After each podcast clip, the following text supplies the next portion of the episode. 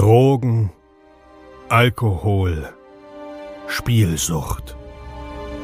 Wir alle leben in Sucht und Ordnung. Dieser Podcast berichtet über Konsum und Süchte, ohne diese zu verurteilen oder zu verherrlichen. Herzlich willkommen bei Sucht und Ordnung. Einen wunderschönen guten Tag und herzlich willkommen zu einer neuen Episode Sucht und Ordnung. Heute haben wir wieder einen Drug Talk und zwar mit einem ganz besonderen Gast, Herrn Dr. Fabian Steinmetz, seines Zeichen Toxikologe. Aber bevor ich da zu sehr hervorgreife, herzlich willkommen, Fabian. Stell dich doch am besten selber mal vor. Hi, Fabian. Hi, Roman. Ähm, ja, Fabian reicht. ähm, genau, mein, mein, Name ist Fabian Steinmetz. Ich bin 37, verheiratet, wohne in Südhessen ähm, bin Toxikologe und seit geraumer Zeit äh, drogenpolitisch interessiert, was wahrscheinlich auch unsere Zusammenkunft hier dem einen oder anderen erklären mag.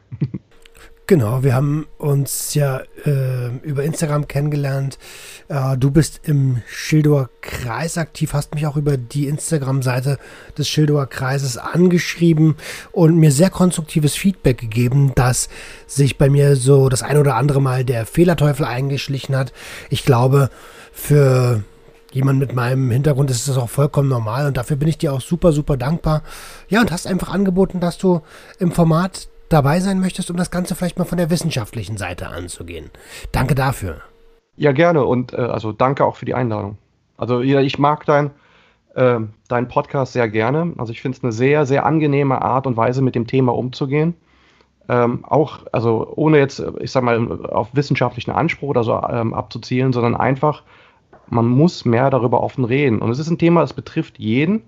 Und ähm, deswegen, ich, ich begrüße das, wenn sich Leute in dem Bereich engagieren und einfach mal wirklich offen positive und negative Aspekte und Geschichten zum Besten geben. Also wieder ein schönes Format. Super, vielen lieben Dank. Ähm, genau, ich finde es einfach sehr, sehr wichtig, dass wir darüber reden, Akzeptanz schaffen. Das Thema ist da und deswegen ist es mir, wie gesagt, super wichtig, dass man darüber spricht, denn es ist was ganz, ganz Normales. Magst du dich vielleicht noch mal ganz kurz ein bisschen genauer vorstellen, was du machst, wer du bist, wo du herkommst?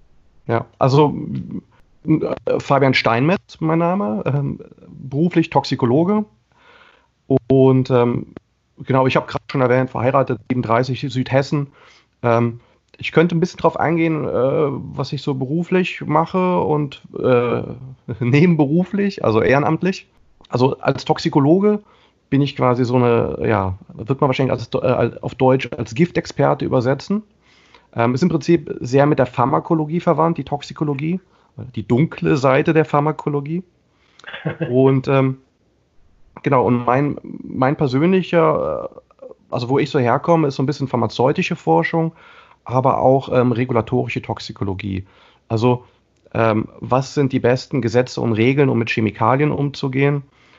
Und ähm, wie wendet man auch, ich sag mal, Gesetze und Regeln an auf gewisse Produkte, ähm, also auf nicht pharmazeutische Produkte, zum Beispiel Kosmetika, Haushaltsprodukte und so weiter. Genau. Also, aber äh, darüber hinaus interessiere ich mich natürlich ganz äh, intensiv über ja, Drogenpolitik und mache mir halt auch viel Gedanken darüber, wie man vielleicht äh, Regeln besser gestalten könnte, weil also gerade an unserem Betäubungsmittelgesetz lasse ich kein gutes Haar. Also da ist so viel, so viel grober Unfug drin.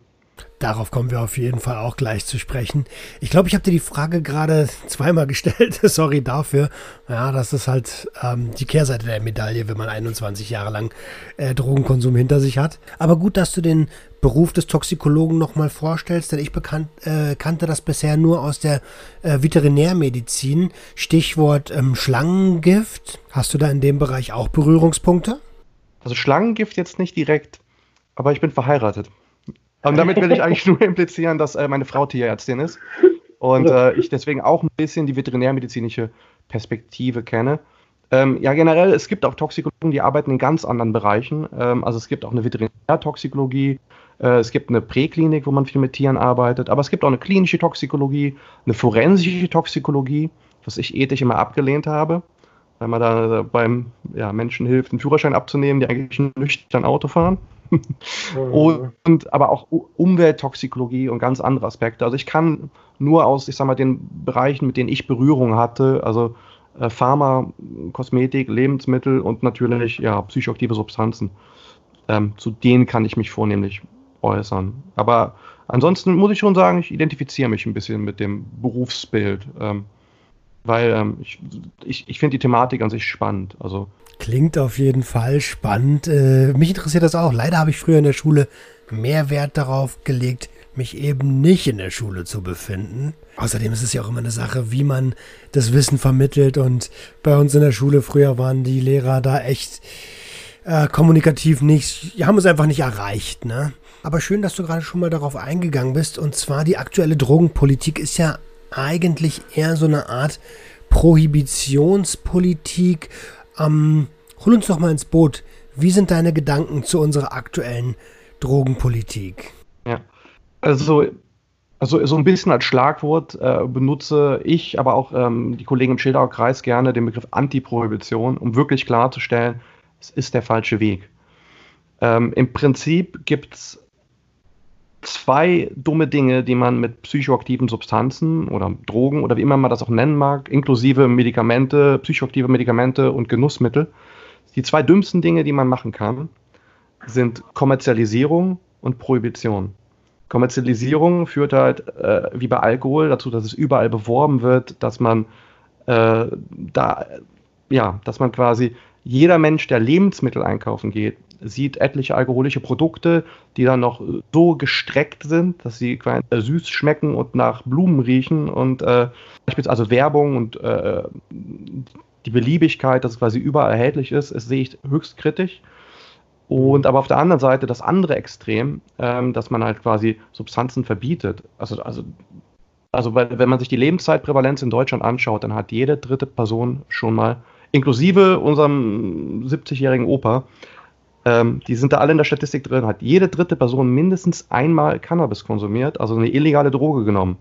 Es ist einfach absurd, äh, quasi äh, zu sagen, dass jeder dritte Bürger deshalb ein Krimineller ist. Und wir reden jetzt hier nicht von Ordnungswidrigkeit oder Bußgeld wie Falschparken. Nein, Strafrecht. Das bedeutet, die Staatsanwaltschaft hat ein Interesse zu ermitteln, weil es Kriminelle sind. Also man geht gegen diese Menschen, die ab und zu mal Cannabis rauchen oder von mir aus auch öfters Cannabis rauchen, ähm, geht man im, im, Prinzip bei den Ermittlungen und bei, ja, bei der Vehemenz geht man ähnlich vor wie bei Delikten, wo sonst schwere Fremdschäden da sind. Also Stichwort Körperverletzung, ähm, Sexualstrafrecht, äh, mass massive Steuerhinterziehung, Betrug, Diebstahl, Raub. Also es, es gehört meiner Meinung nach nicht dorthin.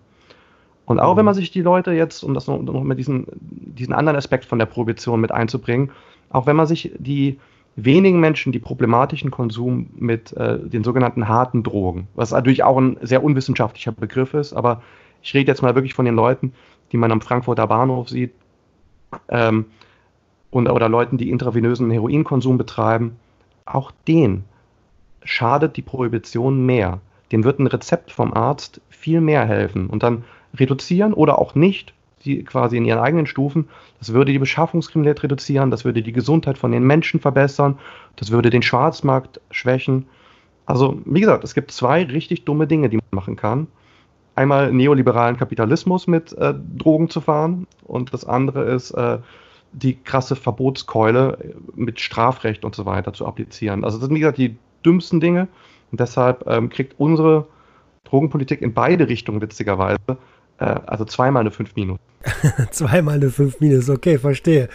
Ähm, jetzt hast du ja gerade Cannabis ins Spiel gebracht. Das ist ja die Substanz, die meistens ins Spiel gebracht wird, wenn es um die Prohibitionspolitik geht, weil sie ja auch ähm, in Anführungsstrichen harmlos ist. Natürlich hat Cannabis auch seine Gefahren, aber, aber wie steht es um die restlichen Substanzen? Wie stehst du dazu? Gibt es denn da in der aktuellen Drogenpolitik etwas, was vergleichsweise besser gemacht wird als früher noch? Puh, also Quäntchen. ähm, also, dass es beispielsweise sowas gibt wie Substitution, ähm, ist so circa ich glaube, ein knappes Dutzend an Praxen gibt es beispielsweise, die auch Heroin vergeben. Ja, das ist, oder auch andere Opioide, dass die quasi an Menschen mit Problem, problematischem Opioidkonsum vergeben werden, ist an sich eine gute Sache. Ähm, die Art und Weise und die Restriktion dahinter. Aber ich sag mal, dass es was gibt, ist der Grund, warum ich eine 5 Minus gebe und keine 6. Deswegen, ich bin da schon ein bisschen gönnerhaft. Ähm, Nein, es ist, äh, wie soll ich sagen, ähm, es, es gibt Ansätze. Äh, ein weiterer positiver Ansatz ist zum Beispiel, dass jetzt sich zum Beispiel unser Drogenbeauftragte sich nicht ähm, komplett vor äh, Drug-Checking versperrt. Also dass zum Beispiel Pillen und Pulver ähm, von Clubbesuchern quasi analysiert werden und Menschen dann quasi quasi sind, ob eine, eine Ecstasy-Tablette 100 oder halt 250 Milligramm MDMA enthalten wie gesagt, es, es, gibt diese positiven Ansätze. Ich würde eigentlich von der Regierung erwarten, dass, wenn es sowas gibt, dass man das dann quasi flächendeckend umsetzt und Gelder da reinspeist. Aktuell ist das Positive, also was die 5 Minus und nicht die 6 rechtfertigt, ist, dass man die Leute quasi machen lässt. Also, dass man jetzt quasi den Leuten in Berlin, ähm, Tibor Harrach ist das, glaube ich, der das organisiert, ähm, mit, mit ein paar Gruppierungen, ähm, was ist das, Fix, Punkt und Schwulenberatung und so weiter. Äh, ich müsste ich nochmal recherchieren. Auf jeden Fall, die jetzt quasi Drug-Checking in Berlin anfangen.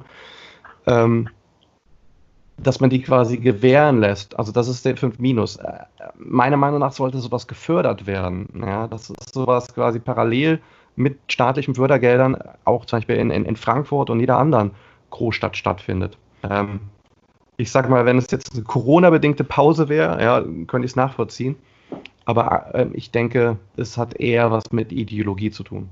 Das glaub, ja, das glaube ich auch. Ich glaube auch, dass die Alkohollobby eine sehr, sehr starke Lobby ist. Und warum soll man sich Konkurrenz ins Haus holen? Also ich meine, unter Dealern holst du dir ja auch keine Konkurrenz ins Haus. Und das ist ja auch genauso ein bisschen der Punkt, den du angesprochen hast mit der Kommerzialisierung. Wenn es ein zu hohes Interesse gibt, finanzielles Interesse, dann besteht immer die Gefahr, dass, äh, ja, dass, dass man äh, in ein Monopol rennt.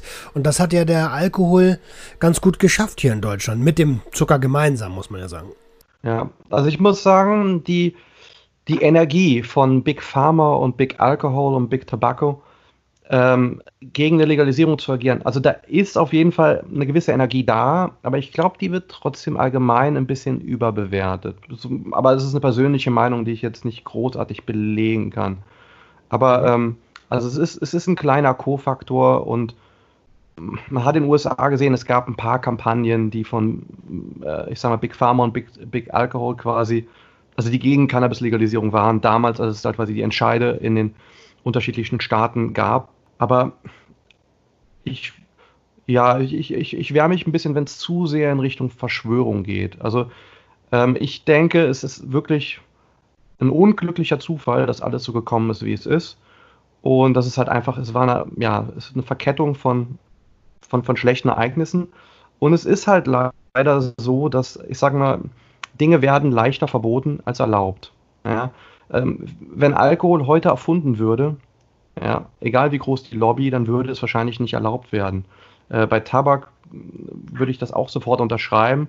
Auch witzigerweise viele Medikamente, die heute auf dem Markt sind, die würden die heutigen Standards gar nicht mehr äh, erreichen. Die würden heutzutage in frühen Projektphasen ähm, würde wahrscheinlich schon eine Aspirin nicht durchkommen. Und dann müsste man quasi nach einem anderen Molekül suchen. Und also ähm, ja, ich versuche da immer noch relativ nüchtern drauf zu schauen. Also wie gesagt, ich glaube da an einen gewissen Einfluss, weil es eine Konkurrenz gibt, aber dieser ist nicht massiv und das ist nicht auch der Kernfokus. Ich denke, es ist schon hauptsächlich Ängste, Vorurteile, ähm, der Wille, eine vernünftige Gesundheitspolitik zu machen. Äh, wir kennen auch viele äh, Parallelen zum Prostitutionsschutzgesetz, aber das ist natürlich, ja, schweift dann wahrscheinlich ein bisschen ab. ja, ich hatte das das Thema mit, äh, mit Nico von Vollfrei, also ähm, von Blue Prevent. Das ist ein Ableger vom Deutschen Blauen Kreuz. Und er hat den Gedanken ins Spiel gebracht, dass äh, man in der Politik natürlich immer unter immensem Druck steht und sich dreimal überlegt, ob man derjenige ist, der ähm, unser, unser Drogengesetz ändert. Denn ähm, das ist dann auch der, der wahrscheinlich den schwarzen Peter in, der, äh, in den Schuhen hat, wenn es schief geht, ne? Ja, ich denke, es muss peu à peu laufen. Und ich hätte mir halt jetzt von Frau Ludwig gewünscht, dass man zumindest jetzt mal ähm, BTM bis für den Eigenverbrauch, dass das jetzt zumindest von Strafrecht auf Ordnungswidrigkeit übergeht und dass man, ich sag mal, eine vernünftige ähm, äh, Grenzwerte ermittelt für den Straßenverkehr. Damit hätte man so vielen Menschen schon mal geholfen, ohne dass man was Dramatisches macht. Man kann ja parallel trotzdem noch harten Start spielen und so tun, als ob man äh, mit seinen äh, Kilo- und Tonnenfunden irgendwie den Konsum äh, äh, beeinträchtigt, was nicht der Fall ist, ja. Also ja. Äh, mit, mit allen, auch, auch wenn jetzt äh, in, in Hamburg die äh, Polizisten ganz stolz ihre Tonnen Kokain zeigen, es ändert trotzdem nichts am Preis, weil es ist einfach, ja, genau das ist der Punkt. Es ist für die Hörer, die es nicht gesehen haben, die Darstellung von einer, einer kleinen Winzigkeit mit, mit Daumen und Zeigefinger. Ja, das ist auf jeden Fall ein Tropfen auf einen heißen Stein, wenn man weiß, äh, beziehungsweise man weiß es ja nicht, aber wenn man eine ungefähre Ahnung hat, was so täglich ins Land kommt, und da kann man sich noch so oft hinstellen und tolle Pressefotos machen, am Ende bringt das gar nichts. Genau. Und es gibt Schätzungen, ähm, basierend von Prävalenzdaten ähm, und natürlich auch von nicht so legalisierten Staaten für, für, für gewisse Substanzen. Also vornehmlich Cannabis. Es gibt halt wirklich äh, Schätzungen dafür, wie viel so im Umlauf ist. Und daher weiß man halt, dass es halt grob ein, zwei Prozent sind. Ja, also von Jahr zu Jahr unterschiedlich. Und deswegen muss ich wirklich sagen, die Polizeiarbeit bei der Berichterstattung ist wirklich, also auf Neudeutsch sagt man Framing. Es ist wirklich, da wird, äh, Thilo Jung würde sagen Oma Erna und äh, Opa Erno, die werden für dumm verkauft, weil denen wird ein Bild gezeigt, ja, von hier so und so eine Menge und so weiter. Ah ja, gut. Ja, da gibt es jetzt mal einen Monat lang keine Überdosen und Leute hören auf äh, zu konsumieren und so weiter. Das ist völliger Blödsinn. Es wird damit ein Bild suggeriert, weil es halt sonst Konsum meistens im Geheimen passiert. Ja. Ähm, man geht halt nicht, bei Leuten, die selber nicht konsumieren, geht man ja nicht hausieren.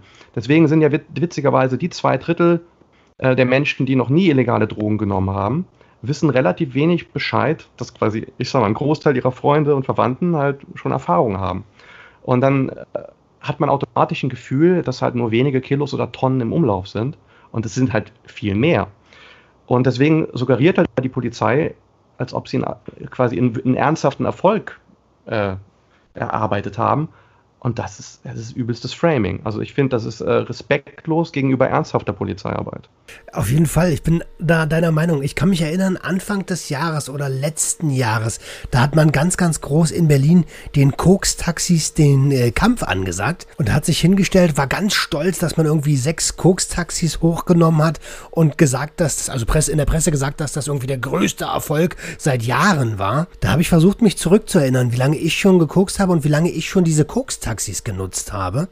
ich meine, das ist ja nix. Also ich biete mich da gerne als Privatperson an Mehr als sechs Koks-Taxis schaffe ich auch. Das schaffe ich, locker. Obwohl ich dazu sagen muss, dass ich niemals äh, einen Snitch-Move machen würde. Der andere Aspekt ist natürlich, und da muss ich halt minimal die Polizei in Schutz nehmen, weil das sind halt keine, oder oftmals sind es halt keine Kriminologen und Sozialwissenschaftler. In dem Moment, wo man jemanden hochnimmt, wird eine Stelle frei und die wird meistens auch mit ein bisschen Gewalt ausgetragen. Ja. Einer will härter sein als der andere. Natürlich in, in, in Mexiko ist das natürlich ein ganz anderes Kaliber ähm, als jetzt in London. Und in London ist es ein anderes Kaliber als äh, jetzt hier in meinem, äh, in, keine Ahnung, Darmstadt ist bei mir jetzt die nächste Stadt. Ja, also da sind schon noch gewisse Unterschiede da. Aber das Problem ist, wenn die Leute sich gegenseitig übers Ohr hauen oder ähm, irgendwie Monopolstellung haben möchten, ähm, Gewalt ist das Mittel der Wahl. Und ähm, man, man beschwert sich, man sagt immer so, wenn man, wenn Polizei bei Leuten Drogen finden, sagen die immer, ja, die haben Waffen gefunden. Ja, weil die sich verteidigen wollen, weil die nicht abgegangen werden wollen, weil die nicht die Polizei rufen dürfen. Als Apotheker oder als äh, Kioskbesitzer, der natürlich auch Alkohol und Tabak verkauft, kann ich die Polizei rufen, wenn jemand von mir Schutzgeld will oder wenn mir jemand meine Ware abholen will. Das können die Leute doch gar nicht. Die meisten Menschen, die, keine Ahnung, oder Leute, die zum Beispiel irgendwie ein Grow betreiben und, äh, keine Ahnung, 30 Pflanzen auf dem, äh, im, im, Keller oder auf dem Dachstuhl oder so haben. Ähm, die Leute, wenn die irgendwo da einen Baseballschläger haben oder äh, was auch immer, ähm, oder von mir ist auch eine Pistole, die wollen sich verteidigen gegenüber Einbrechern. Die haben kein Interesse, also die wollen ja eigentlich, dass alles still bleibt. Ja? Die wollen ja in Ruhe ihr Material anbauen und verkaufen. Die wollen ja gar keine Aufmerksamkeit. Die sind im Prinzip noch friedliebender als äh, äh der gemeine Bürger, weil die ja noch mehr Interesse daran haben, dass alles ja, äh, äh, ganz sm smooth läuft. Und, ähm, und deswegen, also sie sind, im Prinzip muss man Mitleid mit denen haben, dass die sich Waffen überhaupt besorgen müssen, weil äh, das wollen die nicht. Ja? Also es ist, äh, und, und, und die Polizei und man weiß halt nicht, ob mit böser Absicht oder nicht. Ja, wahrscheinlich teils, teils. Wenn die dann quasi suggeriert, ja, hier, wir haben ja bei jemandem hier, äh, keine Ahnung, 100 Gramm Cannabis und eine Schreckschusspistole gefunden, für die man eigentlich eine Genehmigung bräuchte. Ähm, die tun es so, als ob das irgendwie so ein Berufskrimineller ist. Also dabei ist das jemand, ja, also es ist, es geht schnell in, ins Absurde rein und ähm, ich kann es nicht sagen, ob der Polizei wirklich das Wissen fehlt oder ob es auch ein bisschen die Motivation ist, Law and Order und äh, ich meine, es gibt halt so einen gewissen Trend als Polizist auch eher CDU, CSU, AfD nah zu sein, weil irgendwie muss man an eine harte Hand glauben und äh, sonst wird man ja wahrscheinlich kein Polizist. Also äh, Hashtag not all, ja, es gibt viele Ausnahmen. Ich kenne auch viele Polizisten, natürlich, die das komplett anders sehen. Die sind dann zum Beispiel bei LEAP, Law Enforcement Against Prohibition. Oder es gibt auch, glaube ich, so eine Gruppe, also ich komme, also ich müsste noch mal kurz googeln, wie die heißen. Auf jeden Fall, die äußern sich halt auch zu dem Thema ein bisschen differenzierter. Ja, ich kann mir auch gut vorstellen, dass wenn du jetzt 50 Mal in irgendeine Bude reingerannt bist und jedes Mal einen anderen 16-Jährigen hochnimmst, ähm, dann denkst du vielleicht irgendwann auch anders darüber. Ich kenne aus meiner Vergangenheit auch viele Söhne von, von Polizisten, die selbst angebaut oder verkauft haben. Ähm, will sagen, sehr, auch als Polizist oder egal welchen Beruf du angehörst, du bist ja nicht davon gefreit, dass das bei dir in der Familie auch geschieht. Ne? Ähm, zum Thema, die Dealer wollen vielleicht gar nicht so hart sein. Da gebe ich dir grundsätzlich recht. Aber es gibt natürlich auch immer die, die den Pablo Escobar auf den Straßen spielen wollen und mit aller Macht raushängen lassen wollen, wie hart sie sind. Aber es ist, wie gesagt, nicht die Regel. Ja, du hattest eben schon mal die äh, Pharmazeutika angesprochen. Wie denkst du denn zwischen, die, zwischen der Differenzierung oder über die Differenzierung zwischen Genussmittel pharmazeutischen Erzeugnissen, wobei das Wort ja suggeriert, dass sie gut sind, weil sie vom Arzt kommen, und dem Begriff Drogen, der ja wiederum ziemlich abschreckend und hart klingt. Äh, magst du uns da mal kurz in deine Gedankenwelt mit reinholen? Sehr, sehr gerne.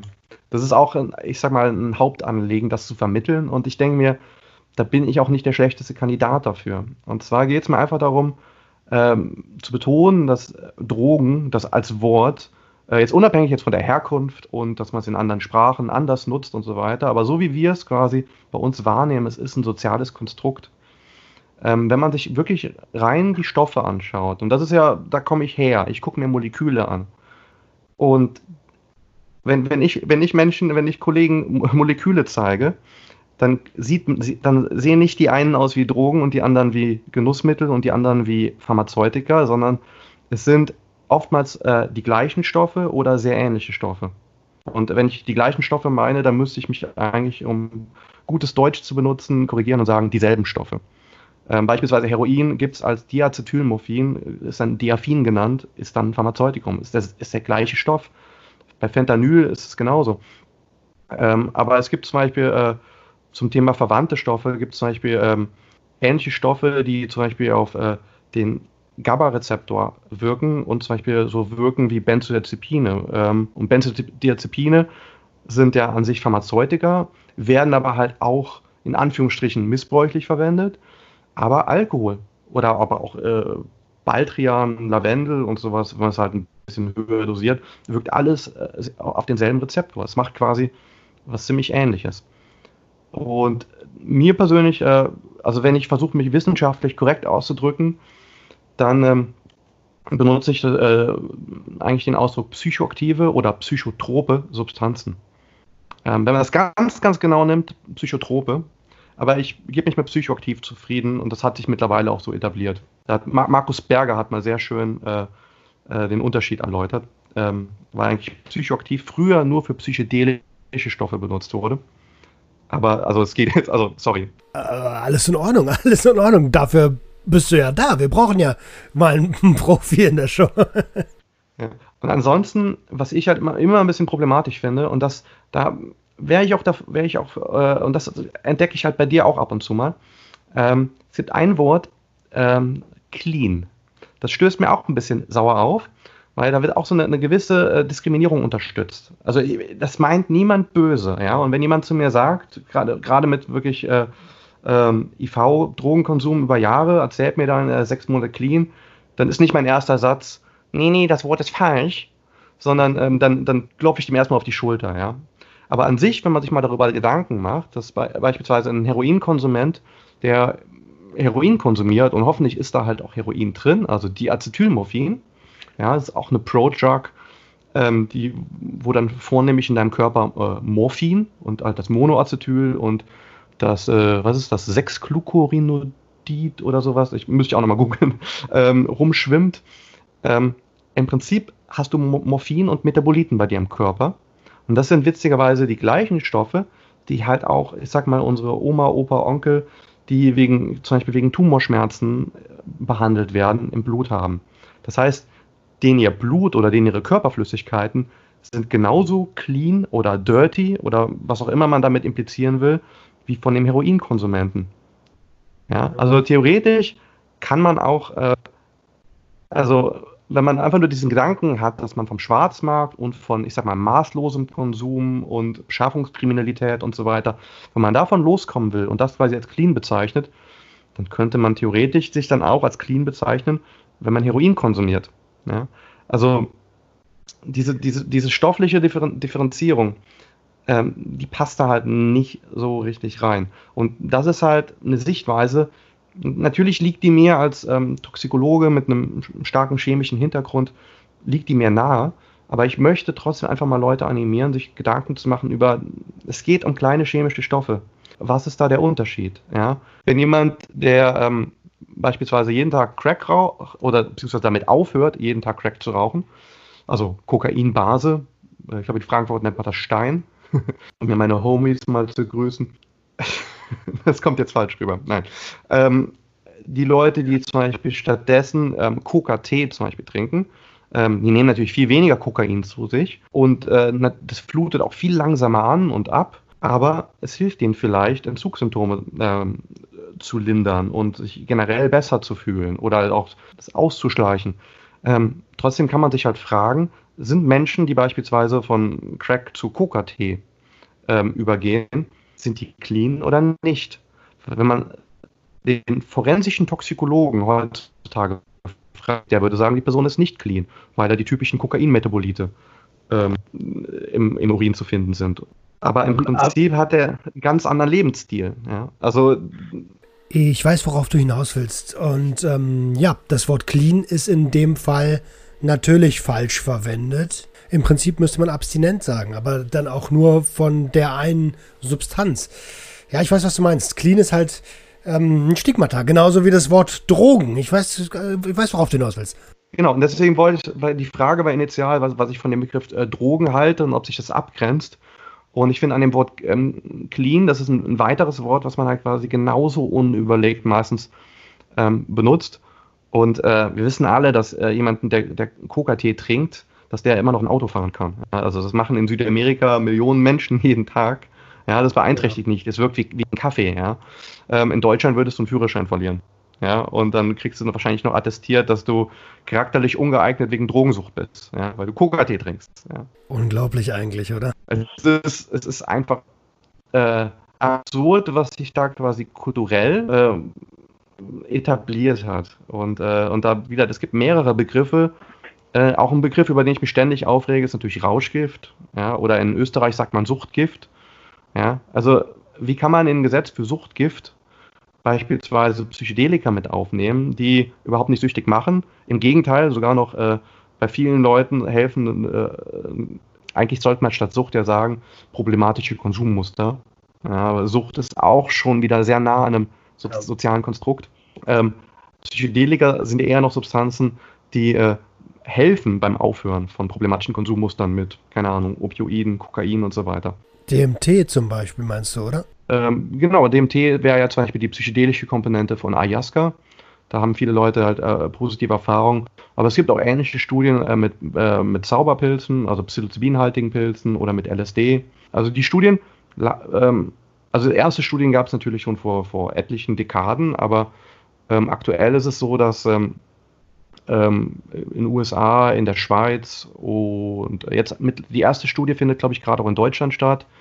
Ähm, aber es ist nicht alles nur Drogensucht, es ist oft auch, äh, hier, doppelt gemoppelt, Drogensucht. Uh. Ich, ich gebrauche selber die Ausdrücke, damit mich mein Gegenüber versteht und, ähm, und keine, keine direkte Kritik an Leuten, die, das, die die Wörter benutzen, sondern einfach nur eine Anregung, das zu hinterfragen. Ja, die, die, die Studie äh, fängt jetzt, glaube ich, sogar in Deutschland an mit psilocybinhaltigen Pilzen. Ich glaube, Mind und Maps sind zum Beispiel, ähm, oder äh, die, das Berkeley-Institut. Ich bin, bin, da auch nicht so komplett drin, aber es gibt auf jeden Fall einige Forschungsinstitute und die wenden das gegen ähm, wieder Suchtsymptomatik an, aber auch gegen posttraumatische Stress, also Belastungsstörungen, gegen Depressionen und ähm, insbesondere bei Depressionen ähm, äh, zeigt sich das und auch, auch wirklich äh, ein- oder zweimal Gabe, ähm, dass Leute da wirklich ein halbes oder ein ganzes Jahr oder noch länger depressionsfrei sind. Und ähm, das bei Leuten, wo Antidepressiva überhaupt nicht oder kaum funktionieren. Also das sind sehr, sehr spannende ähm, Ergebnisse, die gerade rauskommen. Witzigerweise auch MDMA, also Ecstasy. Und da werden wir wahrscheinlich noch in den nächsten Jahren von hören. Also viele Substanzen sind jetzt bei den verschiedenen Indikationen in unterschiedlichen klinischen Phasen. Und es gibt drei klinische Phasen, danach kommt was auf den Markt. Und die ersten Indikationen und Substanzen sind, glaube ich, gerade in Phase 3. Also ich glaube, PTSD, MDMA wäre so ein Beispiel.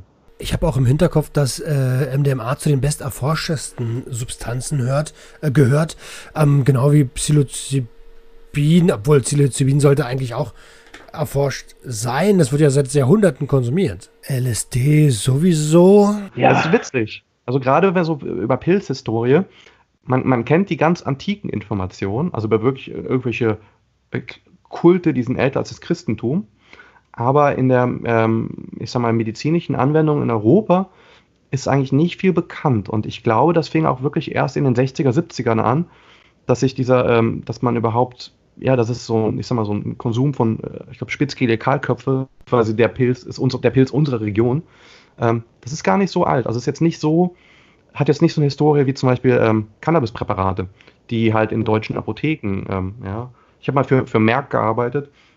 Äh, die haben ja, äh, als ich bei denen noch gearbeitet habe, haben die ihren 350. Geburtstag gefeiert. Das ist die älteste Pharmafirma der Welt. Die haben sich äh, einen Namen gemacht im, was war das, im, im, im äh, frühen 19. Jahrhundert, dadurch, dass die ähm, Präparate und viel von Dingen, die man heutzutage quasi als illegal oder zumindest als äh, BTM-pflichtig beschreibt, haben die quasi standardisiert. Das heißt, Opium und Cannabis und Kokainpräparate haben die jetzt standardisiert. Das heißt, man konnte damit, damit überdosen oder auch, dass, dass eine Narkose nicht funktioniert hat, weil man zu wenig gegeben hat, konnte man halt vermeiden, indem man halt die standardisierten Produkte von denen genommen hat. Und damit wurde halt eine kleine Apotheke in Darmstadt eine Weltfirma.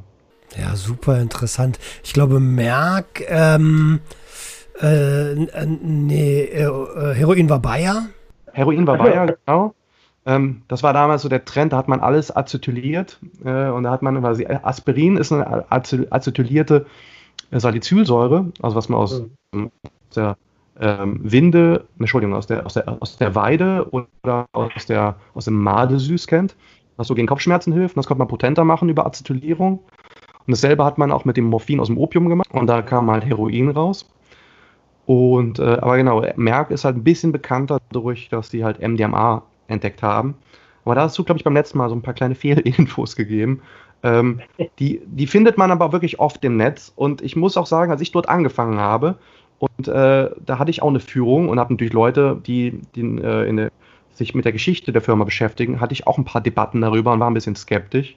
Aber es scheint wirklich so zu sein, dass es wirklich nur ein Intermediat war und es mehr darum ging, ähm, okay, wir haben jetzt hier ein Patent auf äh, die chemische Synthese, um daraus quasi das nächste Produkt zu machen und so weiter, ähm, dass man, ähm, ja, ich habe eine gewisse Skepsis und ich habe gewisse Gründe für eine gewisse Skepsis, warum ich denke, dass da wahrscheinlich ein bisschen mehr Forschung da war.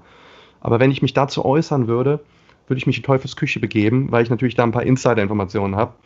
Aber an sich sind die quasi wie jede äh, ähm, Pharmafirma heutzutage extrem kritisch, was äh, BTM angeht. Was ich natürlich sehr schade finde, weil ich finde eigentlich auch eine gewisse Verantwortung. Und ich sage mal, die, müssen ja eigentlich auch einen Teil dazu beitragen, wie soll ich sagen, äh, regulatorisch, äh, äh, also irgendjemand muss ja nachher die Stoffe produzieren. Und mir wäre eigentlich ganz lieb, wenn das Pharmafirmen machen würden. Ja, nicht weil die nicht genug Geld verdienen, sondern einfach weil die die Kompetenz haben. Und wie gesagt, das ist das Gleiche. Also ähm, ob man, ob, ob jetzt Leute äh, MDMA oder äh, Aspirin kochen, oder ne, eigentlich das Heroin und Aspirin, das Kochen ist eigentlich ziemlich ähnlich und das Aufreinigen, die Qualitätskontrolle, die ganze Compliance dahinter. Und dasselbe auch jetzt, wenn man sich zum Beispiel ähm, äh, Professor Nutt neulich noch erwähnt, äh, ich komme gerade nicht auf den Namen, so ein Medikament zur Raucherentwöhnung, das ist auch so ein, ein Amphetamin-ähnlicher Stoff, ähm, Velbutrin und der ist im Prinzip, es ist, das ist nicht anders als viele äh, Partydrogen auch, also von, von der chemischen Struktur. Also es ist nicht aufwendiger, das jetzt zu kochen als jetzt MDMA. Also es sind wirklich extreme Synergien da.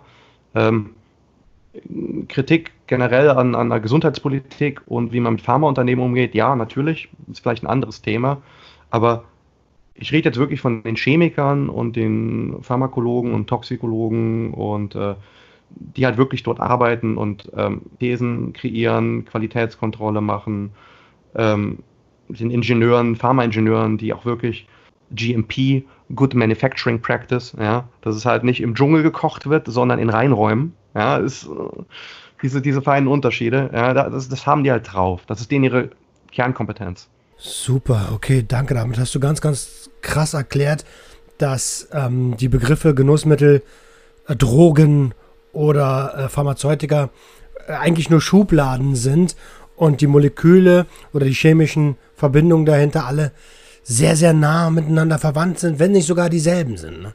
Ja, wie gesagt, äh, danke für diese ausführliche Erklärung. Ich bin ja super addicted in dem Thema und ich lerne hier in unserem Gespräch jetzt schon mega viel dazu. Äh, krass.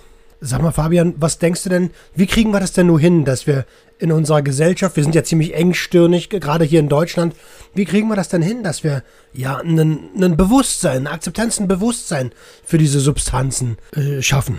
Ja. Ähm, also ich muss dazu sagen, das ist nicht meine Kernkompetenz und das ist natürlich jetzt auch sehr stark meine persönliche Meinung. Also ich spreche, also generell ist das ja auch meine persönliche Meinung. Also der Schilderer Kreis, wir haben, ich sag mal, gewisse, wir haben uns auf gewisse Dinge äh, geeinigt und äh, haben unser Manifest und so weiter, aber natürlich wenn ich jetzt hier ins Detail gehe, ist natürlich nicht alles komplett äh, mit meinen Kollegen diskutiert. Und die haben vielleicht teilweise gerade die Leute, die aus den Sozialwissenschaften kommen, oder wir haben auch einen sehr engagierten Lehrer bei uns in der Truppe, der heute wirklich Schulaufklärung macht und so weiter und sehr im Bereich Safer Use und Harm Reduction aktiv ist. Ah, cool. Der hätte wahrscheinlich noch, also ja, vielleicht, äh, vielleicht rügt er mich für das, was ich jetzt sage. Aber ich beispielsweise, ich hätte gerne ein Schulfach und das Schulfach sollte im Prinzip ähm, alles, was mit Konsum zu tun hat, beinhalten. Von Lebensmitteln, weil da haben wir auch gewisse Trends, ja, Fast Food, Zucker und Fett und so weiter. Ja, Leute, also ich bin immer wieder erstaunt, wenn Leute äh, an der Kasse äh, junge Menschen zum Beispiel gewisse Gemüse nicht kennen. Was ist denn das?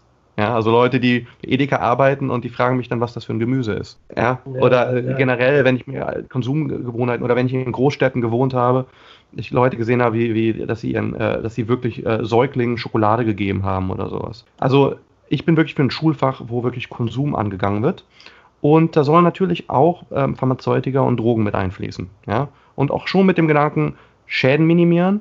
Das heißt auch wirklich davor warnen. Und ich meine, ein wichtiger Aspekt ist, je später man anfängt, desto, desto besser ist es. Also nicht Cannabis verteufeln, aber einfach sagen, es macht einen Unterschied, ob du mit 15 oder mit 25 anfängst. Ja, plus natürlich auch andere Faktoren. Aber ähm, umgekehrt aber auch nicht diese Märchen erzählen wie, äh, wenn du einmal äh, kiffst, ja, kriegst du keine Einsen mehr in der Schule, ja. Das ist auch, worüber wir beide, glaube ich, noch mal im Privaten reden müssen. Red dir nicht ein, dass du dein Gehirn komplett kaputt gemacht hast durch die Jahre Drogenkonsum, ja. Wenn das so wäre, dann hätte ich auch Probleme. Vielen lieben Dank. Also, man redet sich da ja schnell Dinge ein, aber auf jeden Fall, ein Schulfach ist auf jeden Fall eine Sache. Dann generelle Aufklärung, das kann vom äh, zum Beispiel Bundesamt äh, für äh, gesundheitliche Aufklärung. Die sollte einfach Harm Reduction Aspekte, ja. Also wirklich nach dem Motto, konsumiere nicht, aber wenn, achte auf dies und das. Ja, da gibt es ja viele Informationen, aber man muss es einfach mal wirklich breit ausrollen. Und das andere ist natürlich, in dem Moment, wo man eine neue Regulierung hat, ja, zum Beispiel wenn jetzt die Grünen in der nächsten Regierung sind und es gibt dann das Cannabis-Kontrollgesetz und es gibt quasi Coffeeshops, die müssen alle einen Sozialplan haben. Das heißt, in der Regulierung ist schon verankert, wie man quasi mit Leuten umgeht, dass da Flyer auslegen, wo jeder zu jeder Zeit anrufen kann und kann mit Menschen dann diskutieren, wie man Konsum reduziert oder generell Konsum sicherer macht. Ja, also wie das, es, ist, es sind mehrere Baustellen, aber ohne eine komplette Entkriminalisierung und zumindest eine Regulierung in irgendeiner Form wird das halt nicht funktionieren. Du kannst nämlich nicht als Schulfach, ich weiß, ich rede viel, sagt ja, mir meine cool, Frau ja. auch, aber vielleicht noch ganz kurz ein Aspekt, weil der passt hier gerade so gut rein. Ähm, es gibt super viele Parallelen ähm, zu Sex. Und zwar Safer Use nennt man es ja quasi bei äh, Drogen und Safer Sex bei Geschlechtsverkehr. Ähm, zumindest im englischen Sprachraum sagt man ja Sex Ed, Sex, Sexual Education. Ähm, Drug Ed, Drug Education ist quasi das Pendant für Drogen.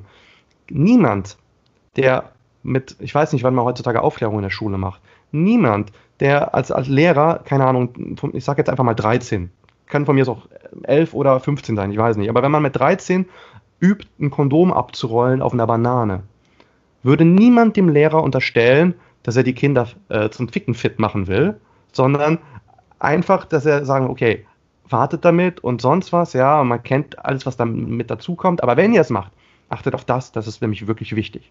Und genauso kann man das auch mit Drogen machen, aber halt nur, wenn es halt zumindest zum gewissen Maße für Erwachsene legal ist. Aktuell würdest du als Lehrer wahrscheinlich von der Schule fliegen, wenn du es wirklich versuchen würdest, einen Job genauso gut zu machen wie in der Sexualaufklärung. Ja, aber hallo, versuch doch mal als Lehrer äh, den Schülern zu sagen, benutzt keine Scheine, benutzt Zierröhrchen oder bring den bei eine Tüte zu bauen. Da, äh, da fliegst du garantiert sofort. Aber auch hier sind wir d'accord, denn ich würde, ich finde den Ansatz super, so früh wie möglich aufzuklären. Und ich würde sogar noch einen kleinen Schritt weiter gehen. Warum zur Hölle gibt es kein Schulfach, was Emotionen heißt? Denn in den seltensten Fällen kriegen jungen Menschen beigebracht, wie Emotionen funktionieren, welche Funktion welches Gefühl hat. Einfach, dass wir wieder mal lernen, zu uns selbst zu finden und auf unseren eigenen Körper zu hören. Ja, das ist genau der, der Punkt. Äh, dass, dass, dass Menschen selbst mal reflektieren und äh, und ich finde es auch gerade problematisch, ähm, wenn zum Beispiel das Bundesamt äh, für, für gesundheitliche Aufklärung ähm, oder ich sag mal das BMG über Ludwig, wenn die irgendwelche Konzepte machen, die gehen quasi nur auf die negativen Aspekte von Drogen ein. Wenn Drogen keine positiven Aspekte hätten, dann würden sie keiner nehmen. Und das finde ich auch gerade an deinem Podcast so schön, weil du auch wirklich differenziert äh, äh, auch die positiven Aspekte erwähnst, die man ja mit einberechnen muss, weil ohne diese positiven Berechnungen, ja, ohne, äh, wie sagt man, Kosten-Nutzen, wird der BWLer sagen, ohne diese positiven Aspekte kannst du diese Rechnungen gar nicht anstellen, wann ich wie viel konsumieren kann oder auch nicht. Ja? Das heißt, also durch diese äh, die Vorurteile und die Verbote, dadurch nimmt man Menschen die Möglichkeit sogar weg, gebildet sich selbst quasi Risikomanagement zu betreiben. Absolut. Das ist ja dieses Riesenkontra der Prohibition. Hat man ja gut der, bei der Alkoholprohibition in den USA gesehen, wenn die Leute selber anfangen zu kochen, dass da die komischsten und gefährlichsten Sachen rauskommen können. Dann wird man blind von zu viel Methanol oder die Beine werden taub, äh, weil da zum Beispiel äh, irgendwelche Streckmittel drin sind, wie dieses, dieses äh, TOCP.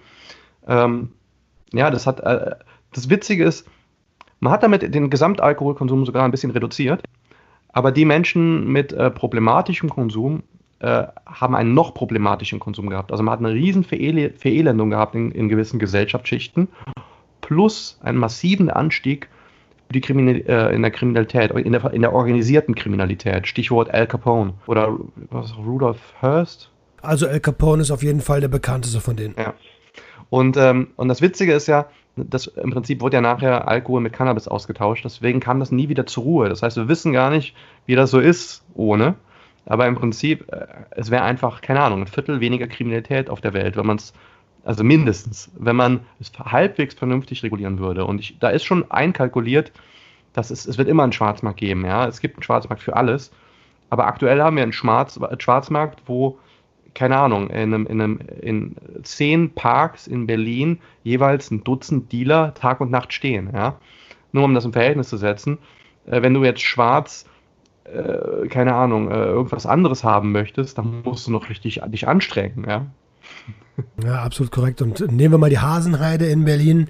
Ähm, man hat ja auch die Möglichkeit, Qualität an den Markt zu bringen, wenn man den Markt reguliert. Denn äh, mit, selbst Gras ist ja mittlerweile mit allem gestreckt. Ich wusste zum Beispiel gar nicht, lange gar nicht, dass man das mit Glassplittern besprühen kann. Wir haben früher noch äh, Vogelsand genommen und das war eigentlich auch schon uncool dem Käufer gegenüber.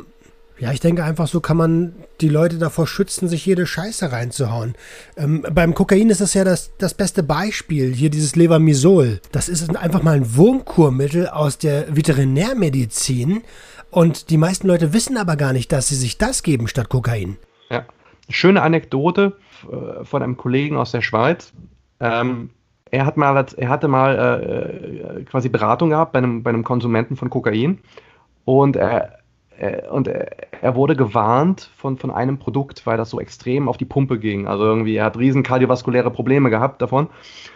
Dann, dann haben die quasi durch, durch Drug-Checking Resultate bekommen und haben gesehen, dass das Zeug rein war. Und dann hat er wieder quasi ein, äh, ein altes Produkt genommen und das war halt quasi halb mit Levamisol gestreckt. Mhm. Und, und das fand er viel angenehmer. Und dann hat er sich selber gesagt, scheiße, irgendwas stimmt doch mit mir nicht, wenn ich äh, das gestreckte Zeug besser finde, ich höre jetzt auf. Das war seine Motivation zum Aufhören. Ja? Cool. Weil, weil er gemerkt hat, dass er quasi mehr äh, eine, Abhängigkeit für ein Streckmittel ent, ent, entwickelt hat. Ja? Und wieder, äh, da, und ja, das ist, ich sag mal, es ist eine Anekdote, die kommt nicht so oft vor. Was natürlich oft vorkommt, sind halt äh, Überdosen. Bei Opioiden natürlich noch öfters, aber auch bei Kokain, da gibt es ab und zu mal Chargen, ähm, wo zum Beispiel Atropin drin ist. Und dann, ja, dann sterben Leute halt dran. Also. Atropi, Atropin ist das Gift der Tollkirche, ne? Exakt. Genau. Es ist halt auch, äh, es hat halt, äh, wenn man sich die Strukturformen von beiden anschaut, haben die gewisse Ähnlichkeiten. Das heißt, wenn man äh, physikochemische oder Geschmackstests oder was auch immer macht, äh, sind es halt äh, relativ ähnliche Stoffe. Die kann man auch schlecht voneinander trennen. Deswegen, also, ist eine geschickte Form zum Strecken für Leute, die das äh, quasi analysieren wollen ist natürlich für den Konsumenten katastrophal, weil wieder du äh, ist, äh, aktuell gibt man den Stoff beispielsweise ja noch, um den Herzschlag beispielsweise zu erhöhen bei OPs, ja, wenn bei irgendjemandem der Herzschlag niedrig, niedrig ist. Und natürlich, Kokain macht ja das Gleiche. Das heißt, ähm, dann ja, kriegt man halt schneller halt die, diese Probleme. Hm. Hm. Lass uns mal, ähm, wir haben ja gerade gesagt, wie kriegt man ein Bewusstsein in dieser Gesellschaft hin? Ähm, ich finde den Ansatz gut, so früh wie möglich aufzuklären. Und wir sind uns auch einig, dass man ähm, nicht, so vor, also nicht so früh anfangen sollte, sondern Jugendschutz einhalten sollte. Die Frage, die ich mir jetzt stelle, ist, wie schaffen wir es denn aber dann, eine Konsumkompetenz aufzubauen? Ja, also ich glaube, das ist was, was man quasi äh, anfängt zu lernen äh, ab der frühen Jugend. Und ja, ich sag mal, wahrscheinlich bis Mitte 20 haben dann die meisten ähm, eine gewisse Konsumkompetenz. Die mag zum Beispiel nur bei, keine Ahnung, Kaffee und Alkohol sein. Äh, morgens Kaffee, abends ein Bier und einmal im Monat ein bisschen mehr Alkohol. Ähm, das, sowas pegelt sich halt quasi ein und solange man dann ähm, gesund ist, bleibt das meistens so. Und das wird einem so ein bisschen, ich sag mal, das lernt man von Freunden, vom Elternhaus und so weiter.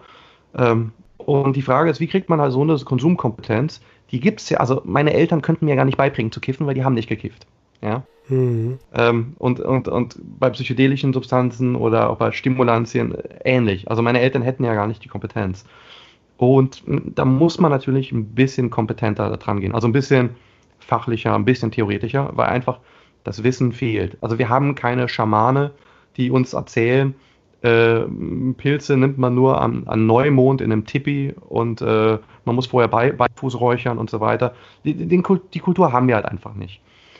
Und ähm, genau aus dem Aspekt wäre es ja, ist es ja umso wichtiger, dass halt so Leute wie ja, meine Wenigkeit da quasi Input geben. Und als ähm, Rahmen darum finde ich das Konzept von äh, meiner geschätzten Schildower Kreiskollegin äh, Professor Gundula Barsch äh, von der Drogenmündigkeit sehr gut. Und zwar hat ähm, sie quasi mal ausgearbeitet, dass es vier Säulen gibt für die Drogenmündigkeit. Und das ist das Risikomanagement. Also kann ich diese Kosten-Nutzen-Rechnung überhaupt selber machen? Kann ich es überhaupt bewerten? Ja? Ähm, ähnlich wie bei anderen Dingen auch im Leben, ja. Ähm, ich beispielsweise, ich habe viele Diskussionen mit meinem Vater gehabt. Äh, ich durfte nie einen, einen Moped, Mofa oder Motorradführerschein machen. Also jetzt dürfte ich es natürlich, wenn ich wollte, aber ich gebe ihm einfach recht. Es ist unverhältnismäßig gefährlich. Ja?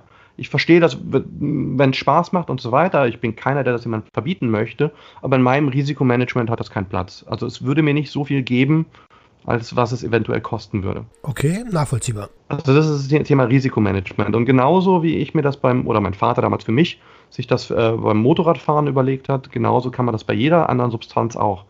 Und äh, ähm, Kaffee hat ein andere, anderes Risikopotenzial als Cannabis. Und Cannabis hat, wenn man ehrlich ist, ein anderes Risikopotenzial als Alkohol. Aber Alkohol hat auch ein anderes Risikopotenzial als Straßenheroin. Ja? ja. Ähm, dann ähm, dann muss man aber auch fähig sein, das ist die zweite Säule, äh, sich selbst kritisieren zu lassen, also Kritikfähigkeit, selbst quasi seinen Konsum zu reflektieren. Es gibt halt, man, man kann halt schnell in Muster abdriften, wo man sich selber irgendwie alles rechtfertigt. Und wenn man quasi Kritik bekommt, du konsumierst zu viel, dann sagt man, nee, stimmt doch überhaupt nicht, ich mach's nur dann und dann. Und, und irgendwie äh, feiert man dann an allen Tagen was, die mit Tag enden, plus den Mittwoch. Erinnert mich an früher.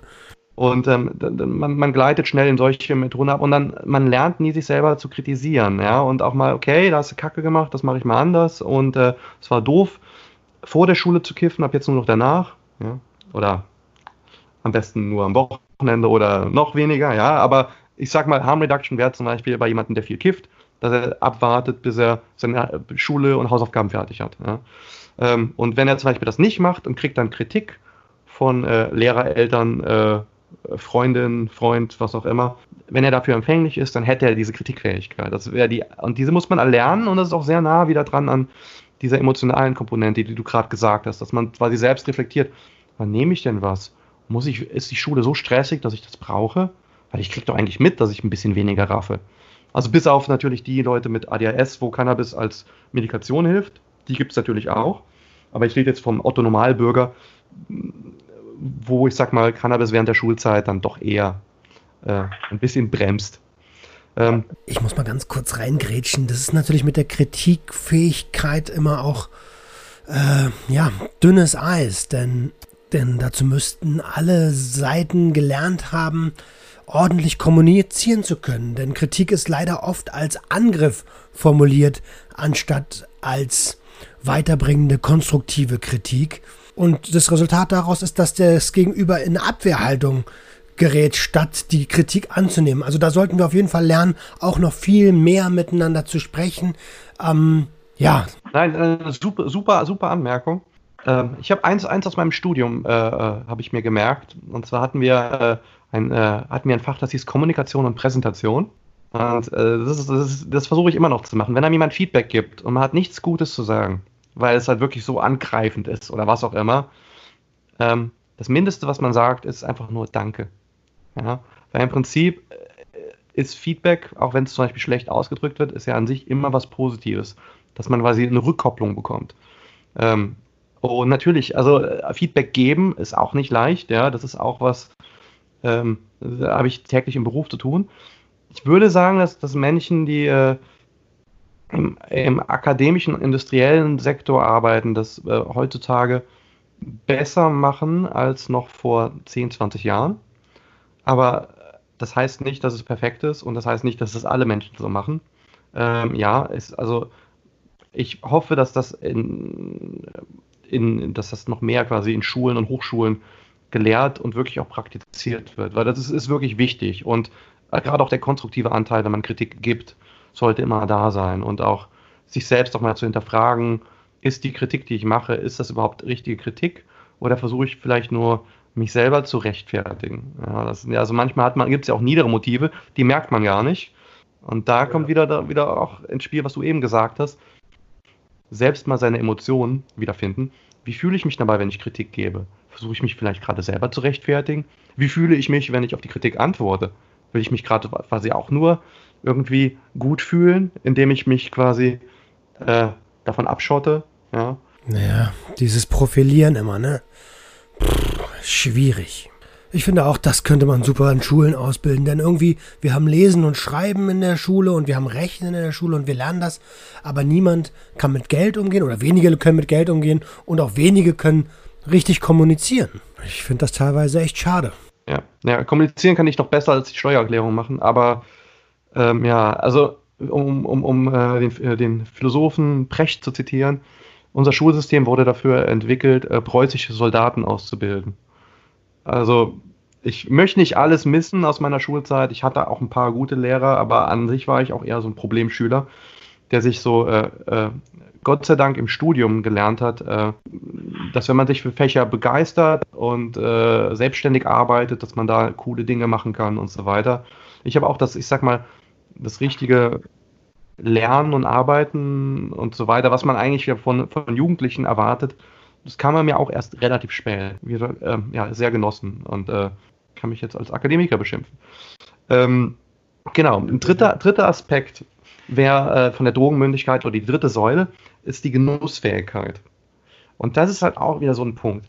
Ab wann nehme ich nur Substanzen, um, ich sag mal, miese Gefühle zu dämpfen? Oder ab wann ist es was, worauf ich mich freue und positiv, ja? So, ist das hier ein LSD-Trip, den ich jetzt seit drei Monaten mit meinem Kumpel plane? Ja, so, keine Ahnung. Ich treffe mich mit meinem Kumpel und gehe irgendwo campen und äh, habe alles organisiert und freue mich darauf und wir genießen das zusammen und äh, haben danach noch frei und chillen noch ein bisschen und so weiter. Ja, oder ist das wirklich hier so ein, äh, äh ich muss jetzt schnell ein Bier in mich reinkippen, weil mein Chef heute wieder so assi war? Ja. Mhm. Letztere wäre jetzt ein Beispiel, wo wahrscheinlich wenig Genussfähigkeit im eigentlichen Konsum liegt. Also. Ja, absolut. Und ähm, ja, das vierte ist natürlich, und das ist so, äh, die vierte Säule ist das Drogenwissen. Und da ist es, wo ich sag mal, meine persönliche Stärke auch sehe, weil ich mich halt wirklich relativ tief mit äh, der Chemie, der Biochemie, der Botanik, der Mykologie ähm, von den einzelnen Substanzen halt beschäftigt habe. Und da, ja, ähm, finde find ich halt einfach sehr spannend. Auch die kulturellen Aspekte dahinter. Finde es an sich einfach ein spannendes Thema. Und ähm, ich, ja, also es ist ein spannendes Thema, ob wenn ich kein Interesse für Drogen entwickelt hätte, ob ich ein anderes Thema hätte, für das ich so aufgeblüht hätte und ob ich dann zum Beispiel überhaupt in dem Bereich Toxikologie promoviert hätte oder mich dafür entschieden hätte, das Fach zu studieren und in dem Bereich zu forschen. Also im Prinzip, man kann sich, egal mit was man sich beschäftigt, wenn man sich, wenn man es richtig macht, hat man einen Benefit daraus. Und das ist egal, ob du äh, Profi-Stricker bist und die abgefahrensten Strickmuster stricken kannst, oder wie jetzt meine Frau, die ist halt total aktiv im Tierschutz, äh, fliegt nach Griechenland runter zum Kastrieren, um also Straßentiere zu kastrieren und vermittelt, peppelt hier rumänische Straßenhunde auf und sucht dann die perfekten Härchen. Oh. Und äh, wir selber haben auch hier so drei Rumänen rumflitzen. Ähm, das ist zum Beispiel ihr Engagement und deswegen hat sie Medizin studiert und äh, ist da in, in, und versucht auch eine gute Tierärztin zu sein, Kleintiermedizin. Ja, und deswegen, also man muss sich einfach, man muss was finden, was man mag und man soll da drin aufgehen. Und, äh, und dann kommt alles automatisch. Und dann ist man wahrscheinlich auch insgesamt ein bisschen besser gelaunt und ein bisschen weniger anfällig auch für Süchte und äh, oder andere problematische Konsummuster. Äh, sei es jetzt äh, ähm, ähm, ja, Sex, Glücksspiel. Äh, Kaufsucht zum Beispiel. Kaufsucht, genau. Ja, gibt ja da richtig viel. Ich habe letztens eine Mail bekommen, dass, äh, da habe ich gesagt, Sucht ist eine Zwangsstörung. Es ist natürlich eine anerkannte Krankheit, aber die Krankheit ist sehr, sehr nah mit der Zwangsstörung ähm, verwandt. Ne? Wenn es denn auch wirklich eine Abhängigkeitserkrankung ist, denn oft entsteht die ja aus genau den vorhin genannten Gründen. Man konsumiert, um zu kompensieren. Und da ist eigentlich schon der, der, der, der, der krankhafte äh, Konsum. Ne? Genau, also dieses zu reflektieren, ähm, warum man was nimmt, das ist, glaube ich, sehr wichtig. Und ich meine, man, man darf nicht vergessen, es gibt Menschen, die nehmen täglich Dinge, weil sie sie brauchen und weil sie es einsehen. Ja? Also Menschen, die jetzt Beispiel massive Angststörungen haben, Müssen die wirklich zwangsläufig von Benzodiazepinen runterkommen oder können die nicht einfach sagen, okay, ich lebe damit? Natürlich bin ich ein bisschen niedergeschlagen und ein bisschen ja, aber dafür geht es mir insgesamt besser. Und es gibt auch Schmerzpatienten, die jeden Tag Cannabis nehmen. Ähm, ich sage mal, die meisten, äh, da hat es auch nach einer gewissen Zeit nicht mehr so diese äh, dysfunktionale kognitive äh, Komponente. Also die Leute, die ich kenne, die medizinisches Cannabis nehmen, die sind ganz selten mal verpeilt und wenn dann auch wirklich nur ganz, also relativ kurz. Ähm, ob man, ob ich, es gibt ja Leute, die entscheiden sich dann dafür, damit zu leben und das sollte man respektieren. Ich meine, keiner käme auf den Gedanken, ein zu einem Diabetiker, also Typ 1, also jetzt nicht 2 oder sowas, ähm, wo man quasi wieder runterkommen von kann, sondern wirklich äh, Diabetes 1 und Leute sind auf Insulin eingestellt. Keiner käme auf den Gedanken, Junge, du musst langfristig von dem Insulin runterkommen. Ja, also, ja. Und Insulin ist eine der gefährlichsten Substanzen, die unser Körper äh, selbst produziert, ne? Ja, stimmt. Es ist in relativ niedrigen Dosierungen äh, könnte man sich damit schon äh, suizidieren, ja. Aber wie gesagt, man käme halt gar nicht auf den Gedanken, zu, zu Leuten zu sagen, ja, hier, du führst immer diese Substanz zu, ohne die geht es dir schlecht, äh, hör doch mal auf damit. Ja, also ist, bei, bei, Diabetes weiß jeder, dass es Blödsinn ist, aber bei psychischen Erkrankungen stellt man es auf einmal in Frage. Ja, also nochmal, problematische Konsummuster, um Emotionen zu verdrängen, wenn man das identifiziert und dagegen äh, agieren kann, gerne. Alle Hilfe, die die bekommen können, ja aber bitte nicht kriminalisieren. Ja, aber es, genau, das ist ein bisschen auch äh, gebrochenen Beinen sieht man, aber wenn jemand an einer massiven Depression leidet, das sieht man nicht. Ja? Heroin hat schon Leuten das Leben gerettet. Es gab schon viele Leute, die wollten sich umbringen und äh, durch Heroinkonsum haben sich nicht umgebracht. Weil damit quasi psychischen Schmerzen äh, für einen Moment weg waren. Ja, also es ist, ist schwierig, sich vorzustellen. Und das kommuniziert kein Mensch, weil man ja die Büchse der Pandora öffnen könnte. Genau, man, man könnte ja jetzt jemand so interpretieren, als ob ich Heroin gegen Depressionen empfohlen habe. Was ja natürlich völliger Blödsinn ist, ja. ja, natürlich. Alkohol hilft akut auch gegen Depressionen, aber langfristig wissen wir, dass es Depressionen verstärkt. Aber bevor dich die Person an dem Tag suizidiert und aus dem Fenster springt, dann ist mir doch lieber, dass die Person zwei Bier trinkt. Ich weiß, ein bisschen plakativ, aber ich will einfach nur ein bisschen so diese, die Unterschiede in der Wahrnehmung zwischen psychischen Erkrankungen und, äh, äh, und körperlichen Erkrankungen so ein bisschen zeigen. Ich bin auch absolut der Meinung, dass wir dort auch viel mehr drüber reden sollten. Gerade Menschen, die Depressionen haben, werden ja ganz oft abgestempelt, so nach dem Motto, du willst einfach nur nicht die Leistung bringen, die ich auch bringen muss. Also absoluter Blödsinn. Jetzt hatten wir gerade so viele Substanzen in den Raum geschmissen ähm, und wir haben im Voraus über Regulierungsmodelle gesprochen. Wenn du das neue Regulierungsprogramm vorstellen würdest, welches die Bundesregierung dann verabschieden würde, ähm, was wären dort für dich die wichtigsten Punkte, die auf jeden Fall beinhaltet sein müssen? Also der der wichtigste Punkt, also fangen wir mal an zu, zum Minimalkonsens. Ähm, der wichtigste Punkt wäre erstmal eine Entkriminalisierung von Konsumenten. Äh, wie in Portugal, Eigenverbrauchsregelung. Das, und vielleicht halt noch, ich sag mal, dass man aufhört mit diesen Ersatzstrafen, dass man quasi Leuten, die regelmäßig Cannabis konsumieren, per se sagt, dass sie nicht Auto fahren können, obwohl sie nie bekifft Auto fahren. Ähm, das vielleicht sollte man auch noch, wäre auch noch was relativ Dringendes für den, für den Mittelstand in Deutschland, der halt auch sehr stark unter der äh, Repression leidet. Das wäre quasi so der, also das müsste auf jeden Fall passieren. Ähm, an, an sich bin ich für einen regulierten Markt. Der Schildauer Kreis hat ähm, für Cannabis ein Regulierungsmodell vorgestellt auf seiner Tagung im November 2019. Ähm, die Tagung kann man sich auch online anschauen. Vielleicht magst du das. Äh, ja, ist gar kein Problem. Kann ich in den Show Notes verlinken. Und die Dokumente ähm, dazu, also wie man sich zum Beispiel eine Cannabis-Legalisierung vorstellt, ähm, auch und mit Zusammenarbeit mit ähm, Georg Voth vom Handverband, ähm, der auch Mitglied im Schildauer Kreis ist, auch sehr engagiert in anderen Bereichen. Da gibt es quasi ein Regulierungsmodell, was quasi der Schildauer Kreis dort vorgestellt hat für Cannabis. Des Weiteren haben wir auch ein Regulierungsmodell für MDMA, also Ecstasy, vorgestellt. Und zwar haben wir uns ähm, für Ecstasy entschieden, zum einen, weil es eine relativ hohe Prävalenz hat, also es konsumieren relativ viele. Es ist nach Cannabis und Speed die häufigst genommenste Droge, also nach Cannabis und Amphetamin. Und äh, es ist eine, schön, eine schöne Schnittstellensubstanz. Das heißt, es hat Eigenschaften von Stimulantien, aber es hat auch Eigenschaften von psychedelischen Substanzen, also Psilocybin und LSD und so weiter. Und deswegen soll das ein bisschen als Beispielsubstanz dienen, weil eine ähnliche Regulierung würden wir uns auch so vorstellen mit äh, ja, LSD, Speed und so weiter.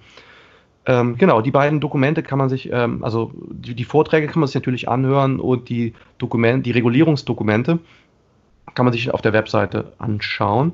Ähm, ich persönlich habe natürlich noch ein detaillierteres Bild und ohne mich jetzt auch zu sehr zu loben, ich habe auch damals meine Kollegen so ein bisschen gedrückt, hey komm, lass uns mal Regulierungsmodelle machen. Jetzt nicht nur sagen, dass Prohibition Kacke ist, nein, konstruktive Kritik. Was kann man gezielt besser machen? Ja, sehr gut, direkt mit Lösungsansatz. Und man muss dazu sagen, gerade bei MDMA, also die Meinungen waren wirklich divers. Äh, also es war nicht leicht, einen Konsens zu finden. Ähm, dennoch finde ich, haben wir einen guten Konsens gefunden. Aber wenn es nach mir persönlich gehen würde, ähm, ich wäre für ein Drei-Klassen-Modell. Und da habe ich auch einen Artikel geschrieben, der müsste zumindest online schon verfügbar sein in der Lucy's Rausch. Ähm, und in, ich glaube, in der Papierausgabe, das wird, glaube ich, noch ein paar Monate dauern wegen Corona. Ähm, aber ähm, im Prinzip stelle ich mir ein Drei-Klassen-Modell vor. Das heißt, ähm, es gibt Substanzen wie ähm, Cannabis, aber von mir ist auch äh, Cut-Blätter oder Coca-Blätter, ähm, wo man eine Abgabe an Erwachsene mit sozialem Konsum erlauben sollte. Das heißt, also ähnlich wie man sich wie, wie, wie Coffeeshops in den Niederlanden. Das heißt, man geht, kann nur als Erwachsener in die Läden rein und man wird auch mhm. bestraft, wenn man Jugendliche reinlässt beispielsweise. Ähm, es darf keine Werbung geben für die Läden, aber man kann da quasi als Erwachsener rein und auch sozial konsumieren. Das heißt, ähm, man, der Gedanke ist schon so, man geht halt, keine Ahnung, zu dritt, zu viert rein und ähm, kauft sich dann ein Gramm von dem, ein Gramm von das, hier probier mal dies, probier mal das. Also schon ein geselliger Konsum, wie wir das zum Beispiel von der Weinprobe kennen, oder? Erinnert mich sofort an die Kneipenkultur. Genau, genau, schon so ein bisschen in diese Richtung. Das ist so, das ist so die, äh, die, die, die erste Klasse. Dann äh, erwähne ich jetzt erstmal die dritte Klasse, bevor ich zur zweiten komme. Die dritte Klasse ist, sind Substanzen, die ähm, schon sehr mit, mit äh, ich sag mal, Sucht und problematischen Konsummustern assoziiert sind. Ich möchte betonen, dass es viele Leute gibt, die diese Substanzen konsumieren und kein problematischen oder kaum problematische Konsummuster haben. Dennoch würde ich gewisse Substanzen, und darunter fallen ähm, rauchbare Kokainformulierungen, Methamphetamin und Heroin, würde ich auch an Erwachsene abgeben, in Großstädten in Spezialapotheken und auf dem Land in normalen Apotheken, und zwar nach initialer ärztlicher Konsultation. Also die Leute müssen beispielsweise einmal im Quartal zu einem Arzt gehen und mal kurz über ihren Konsum reden. Ein bisschen reflektieren, die Leute mal erwischen und denen halt vielleicht Tipps geben. Hier, äh, hier, du nimmst jetzt so und so viel Methamphetamin. Versuch doch mal Amphetamin und abends nimmst eine Benze und dann schläfst du. Und überlegst mal, ob wenn du jetzt äh, in drei Monaten weiter äh, wiederkommst, ob du dich da oder in einem Monat wieder oder in einer Woche, man kann ja auch noch schneller Konsultationen machen, ist ja ein normaler Arzt, äh, ob du dich dann besser fühlst, ja. Und äh, und äh, ich sag mal, und äh, versuch mal hier nicht das Zeug zu rauchen, sondern oral zu nehmen. Ja, dass man es versucht, Harm Reduction, also Schäden zu minimieren. Also wieder bei gewissen Substanzen äh, hätte ich gerne Arzt und Apotheker und Sozialpädagoge mit dabei. Man kann darüber streiten, ob es nicht immer notwendig ist, aber ich meine, wenn, keine Ahnung, Heroin für dich und dein, dein Rückenleiden das beste Schmerzmittel ist und du gehst damit wirklich super sorgfältig um, dann gehst du halt zum Arzt. Ja? Das ist jetzt nicht die Ultradiskriminierung, wenn man dann zum Arzt gehen muss. Ähm, so, jetzt haben wir quasi so was gemeinläufig so als weiche und was harte Drogen sind so ein bisschen adressiert.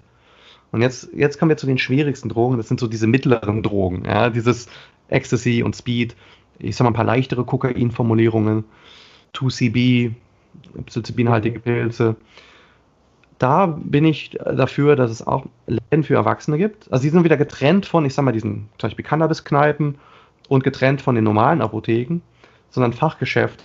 Und hier sollte es wirklich der Fokus von bei Sozialpädagogen mit einer gewissen pharmakologischen, toxikologischen äh, Schulung. Ähm, und hier geht es darum, dass Individuen Substanzen gegeben werden. Das heißt, du gehst da hin und sagst, hier, äh, ich hätte gern fürs Wochenende 500 ähm, Milligramm MDMA. Und da sagt er zu dir, nee, mehr als 300 Milligramm kriegst du nicht. Und by the way, bei deinem Körpergewicht sollst du auch nicht mehr als 100 nehmen. Hast du denn schon Erfahrungen damit? Ja, was nimmst du denn sonst noch? Ja, das heißt, es gibt eine individuelle Beratung und es gibt nachher individuelle Produkte. Das heißt also qualitätskontrollierte Ecstasy-Tabletten, wo drauf steht, hier 100 Milligramm und so weiter. Und ähm, wenn es dann nachher heißt, ja hier, nee, ich möchte aber hier fünf Tage durchfeiern, dann heißt es ja hier, aber MDMA, am zweiten Tag knallt sowieso nicht mehr geil. Wenn du dann unbedingt was möchtest, dann hier nimm lieber Speed. Ja, oder äh, was ist es denn? Goa Festival. Ja, okay, ich sag mal so 50 Mikrogramm LSD, hattest du schon mal Panikattacken, okay. Hm, hier hast du noch ein Benzo dazu, ja. Also wirklich individuelle Beratung mit dem Fokus, Schaden zu minimieren. Und natürlich immer auch, nimm lieber ein bisschen weniger, ja, willst du es wirklich konsumieren? Hey, du hast noch nie LSD genommen, äh, dann solltest du nicht LSD auf dem Festival nehmen, auch keine 50 Mikrogramm. Ja? Also man ja. muss es, deswegen, diese, diese individuelle Beratung, also wirklich Drogenberatung, ja, das war, wo andere Leute immer so tun, als ob sie es machen, ja, wirklich Drogenberatung zu machen. Das sehe ich bei dieser zweiten Klasse von Substanzen. Und jetzt noch als ein Schlusswort äh, zu diesem Thema Regulierung und generelle Entkriminalisierung. Ja, bei allen, also das portugiesische Modell, das muss im Grunde da sein. Und zwar jede Substanz zu regulieren und auch die pharmazeutisch herzustellen, ja, auch Pilze äh, mit Qualitätskontrolle anzubauen, ja. Ähm, du wirst es nicht schaffen, ja. Wenn du wirst vielleicht zwei Sorten von Pilzen abgeben, ja. Ähm, irgendein Typ, der aber unbedingt die dritte Sorte Pilze fressen, die ist noch nicht, die noch nicht reguliert ist, ja, und die baut er sich dann selber an. Ja, das muss entkriminalisiert sein. Irgendein Typ sagt, äh, ich vertrage aber kein MDMA, ich trage MDEA oder MDA oder was auch immer viel besser. Das ist aber noch nicht reguliert. Ich äh, kaufe mir das äh, in, äh, in, in, in, China und wiege das dann bei mir quasi ab. Hab, ich habe einen Apotheker, der hilft mir dabei, was auch immer. Diese Leute müssen für den Eigenverbrauch entkriminalisiert werden. Weil du schaffst es nicht, alle, ich habe es mal in einem Paper gezählt, äh, 800 äh, Substanzen, die es gibt, zu regulieren. Hm, verstehe. Das schaffst du einfach nicht. Jetzt gibt es direkt zwei Sachen, die mir persönlich sofort aufgefallen sind. Einmal setzt es eine sehr, sehr hohe Ehrlichkeit des Konsumenten voraus. Was wiederum bedeutet, wer in diesen Shops dann nicht ehrlich wäre, würde dementsprechend falsch beraten werden, was wiederum ähm, ja, zu gesundheitlichen Schäden führen kann. Und ähm, ja, und ich wäre auf jeden Fall für eine Art Kontrollmechanismus für diese Shops. Den brauchen wir, denke ich.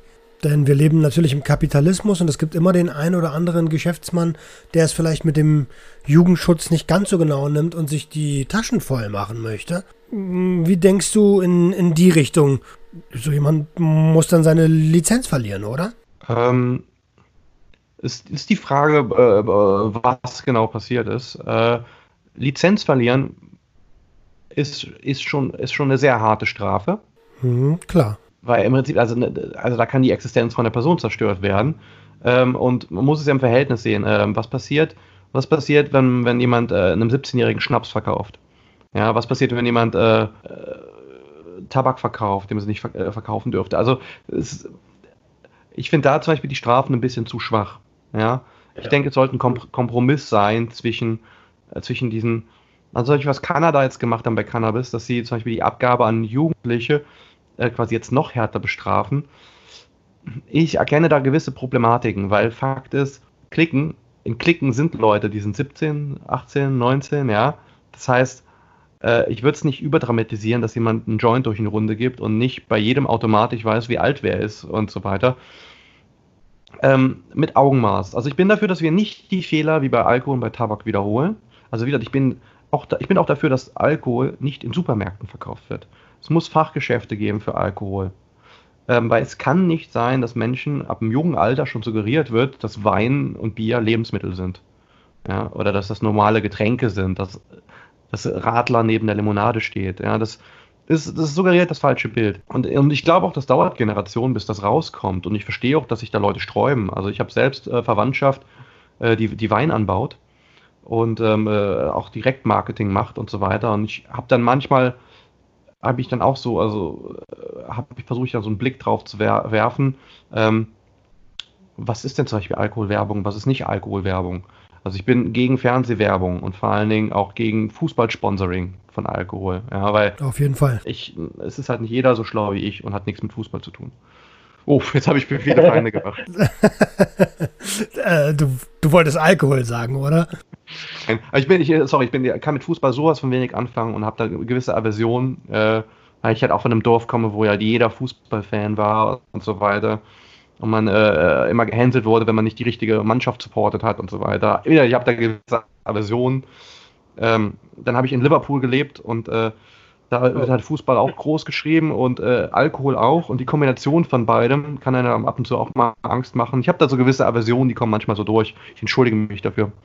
Oh, da habe ich eine Anekdote. Ich war mit einem Kumpel feiern im Jam, so ein Reggae-Club in Berlin, äh, war auch wieder unterwegs und da war, muss ein Fußballspiel gewesen sein.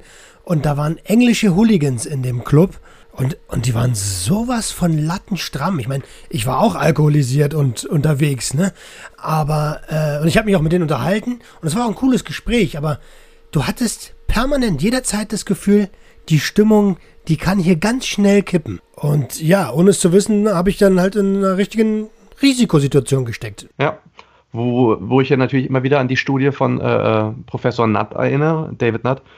Ähm, Alkohol ist die schädlichste Droge, wenn man gesellschaftliche Schäden mit einbezieht. Also Harm to others. Äh, also es gibt halt viel, also gerade häusliche Gewalt, Verkehrsunfälle und so weiter, die werden halt durch die Wirkung von Alkohol äh, potenziert. Weil es halt, ja, also wenn Cannabis dieselbe Prävalenz hätte, also dieselben Konsummuster es quasi gäbe, also wie, wie oft und wie viel Leute konsumieren, ähm, wie, wie bei Alkohol, dann denke ich, dass, dass äh, es trotzdem weniger Schäden gäbe.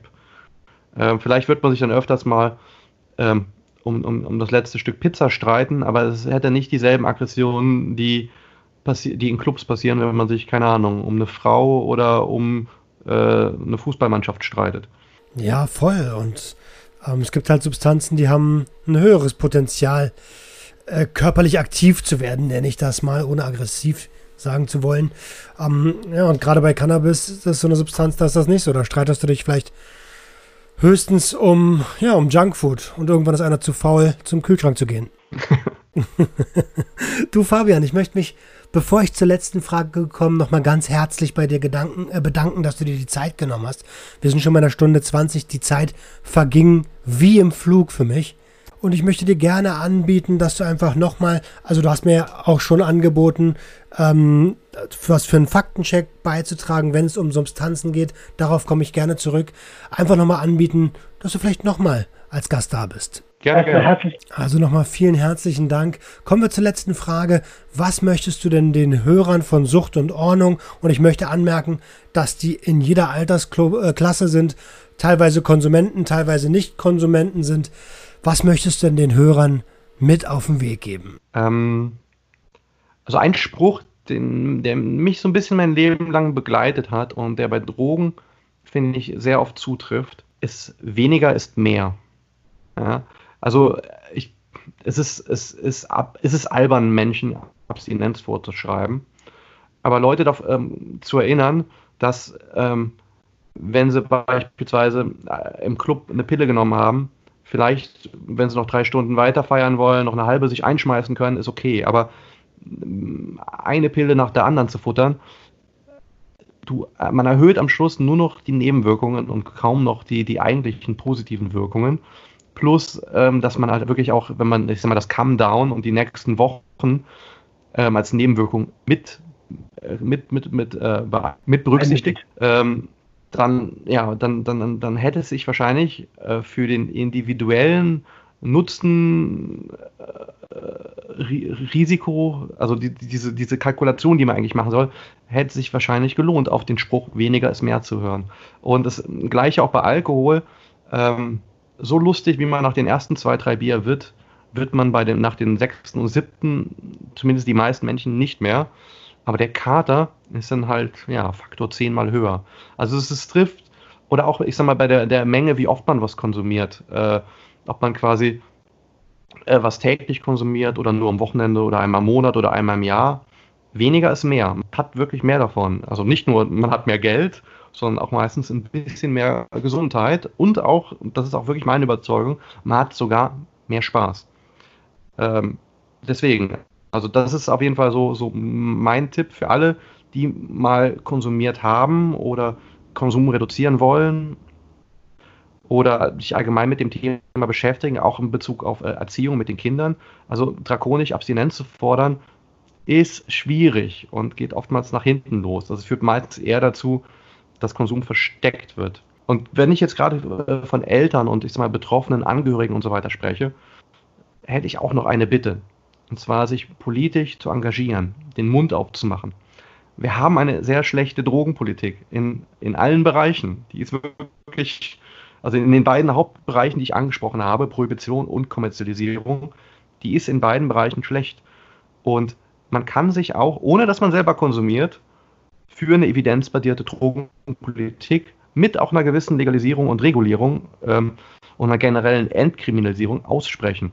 Ja, also sind, also mir wäre, also ich freue mich immer, wenn sich Menschen engagieren, die nicht aus, aus der Perspektive kommen wie äh, äh, ich kämpfe dafür, dass ich mein Gras äh, zu Hause selber ziehen kann und, und äh, selbst rauchen im, im, im, im Café rauchen kann, ohne dass mich Leute anzeigen und so weiter. Ja, also, sondern die Motivation sollte eigentlich eine andere sein. Die sollte der gesellschaftliche Benefit sein. Und deswegen nochmal meine Ambition an, gerade an Leute, die sich nicht mit dem Thema Drogenpolitik beschäftigen, sich zu informieren und sich zu engagieren und gerade auch Handverband, Schildower Kreis, LEAP, also Law Enforcement Against Prohibition und so weiter zu unterstützen. Vielen, vielen, vielen Dank, Fabian. Ganz, ganz tolles Schlusswort. Ähm, kann ich wieder mal nur zustimmen und möchte mich nochmal für diese netten anderthalb Stunden bedanken. Ich habe viel gelernt. Und nochmal ganz kurz zum letzten Punkt. Mich schreiben ja auch viele Leute an, die auch nicht unbedingt konsumieren, sondern eventuell in einer Co-Abhängigkeit leben, weil Onkel, Vater, Lebensgefährte abhängig ist und sie selber gar nicht so richtig wissen, wie sie damit umgehen sollen. Und fragen dann mich, den Junkie bzw. Abstinenzler, wie sie handeln sollen und was sie tun können. Ähm, und ich finde, das ist ein Armutszeugnis, dass unsere Gesellschaft nicht ordentlich aufgeklärt ist. Und ähm, also ich fühle mich immer geehrt, ne? Bitte nicht falsch verstehen. Und ich versuche auch zu helfen. Aber ähm, dass es da keine Anlaufstellen oder nicht genügend Anlaufstellen gibt oder die einfach so unbekannt sind, dass man mich anschreibt. Auf der anderen Seite sagt es natürlich mir auch, dass ich viel gut mache. Ne? Ich äh, ich habe leider auch des Öfteren so Fälle und fühle mich da auch ein bisschen, also ich leite das meistens äh, weiter, weil, wie gesagt, ich bin halt mehr der, der Fach, Drogenfachnerd und weniger der äh, Therapeut oder also kein Therapeut, also ich biete keine Therapie an, nochmal für alle. ähm, es gibt vor allen Dingen auch ein, ein, paar Ungleichgewichte, die muss man einfach adressieren. Es gibt zum Beispiel, ähm, man, man will ja vor allen Dingen, ich sag mal, in den südlicheren Gefilden, will man ja wirklich äh, jungen Cannabiskonsumenten, und da schließe ich auch die Leute unter 30 mit ein, will man ja Cannabiskonsum abgewöhnen. Das heißt, wenn man äh, in Bayern oder Baden-Württemberg äh, die Polizei zu Hause vorbeikommt, warum auch immer, und sieht halt, dass man irgendwie eine Pflanze hat oder ein bisschen Kraut hat. Es gibt ja oftmals so Konzepte, dass man quasi eine Strafminderung bekommt ähm, oder die Strafe aussetzt, wenn man quasi eine Therapie macht. Ja. Und wir reden ja meistens von Menschen, die also bei denen treffen die Suchtkriterien äh, ähm, überhaupt nicht zu. Ja, das heißt, wenn ein Psychologe dort die, die, diese typischen Fragen stellt, würde überhaupt gar nicht den als Süchtigen identifizieren, sondern der nimmt halt einfach nur eine Substanz, die gesellschaftlich jetzt äh, verachtet ist oder verächtet ist. Mhm. Und ähm, ich finde es albern, dass, dass man versucht, solchen Leuten Hilfe aufzuzwängen, die die Hilfe erstens nicht brauchen und zweitens gar nicht wollen und die quasi nur bei einer Cannabis-Therapie mitmachen, ähm, damit sie quasi nicht vorbestraft sind äh, oder eine mildere Strafe erwarten. Und auf der anderen Seite die Leute, die wirklich Hilfe brauchen, die dann teilweise monatelang warten, bis sie dann diese Therapieangebote äh, wahrnehmen können. Also dieses Ungleichgewicht, äh, das würde ich auch mal auf jeden Fall adressieren. Und das hätte man automatisch bei, äh, bei einer Cannabis-Regulierung, gäbe es das nicht mehr, weil es dann auf einmal okay wäre, als 25-Jähriger abends einen Joint zu rauchen. Ja, und nicht äh, man das automatisch als problematischen Konsum betrachtet, den quasi gleichsetzt oder dass der, diese Person sogar äh, jemand anderen Platz wegnimmt, der auf der Straße lebt und äh, Steine raucht, also Crack. Hm, auf jeden Fall. Alter, crazy. Ähm, wir könnten garantiert noch zwei, drei, vier Stunden weitersprechen. ähm, aber falls du mal in Berlin sein solltest, dann sag doch gerne Bescheid. Nach Corona. Nach Corona. Dann sagt doch gerne Bescheid, dann können wir uns auch gerne mal live treffen. Ja, und das soll es gewesen sein. Ich habe nichts mehr. Und für euch da draußen, wenn ihr Fragen habt, dann schreibt mich gerne an. Ich verlinke hier Lucy's Rausch, ich äh, verlinke Lieb, ich verlinke den Schildower Kreis und die beiden Konzepte zu MDMA und Cannabis. Fabian, nochmal herzlichen Dank. Ich kann es gar nicht oft genug sagen. Vielen lieben Dank, dass du bei mir zu Gast warst. Ähm, ja, und für euch da draußen, wir sehen uns in den sozialen Medien. Die letzten Worte gehören dir, Fabian. Ich habe letzte Worte. Ich, äh, äh, vielen Dank und bis bald. Das war Sucht und Ordnung. Schaltet auch beim nächsten Mal wieder ein. Wenn ihr Anmerkungen habt oder selbst zu Gast sein wollt, um mit uns über euren Konsum zu sprechen, schreibt uns gerne jederzeit. Und wenn es euch gefallen hat, folgt uns auf Facebook und Instagram. Bis bald bei Sucht und Ordnung.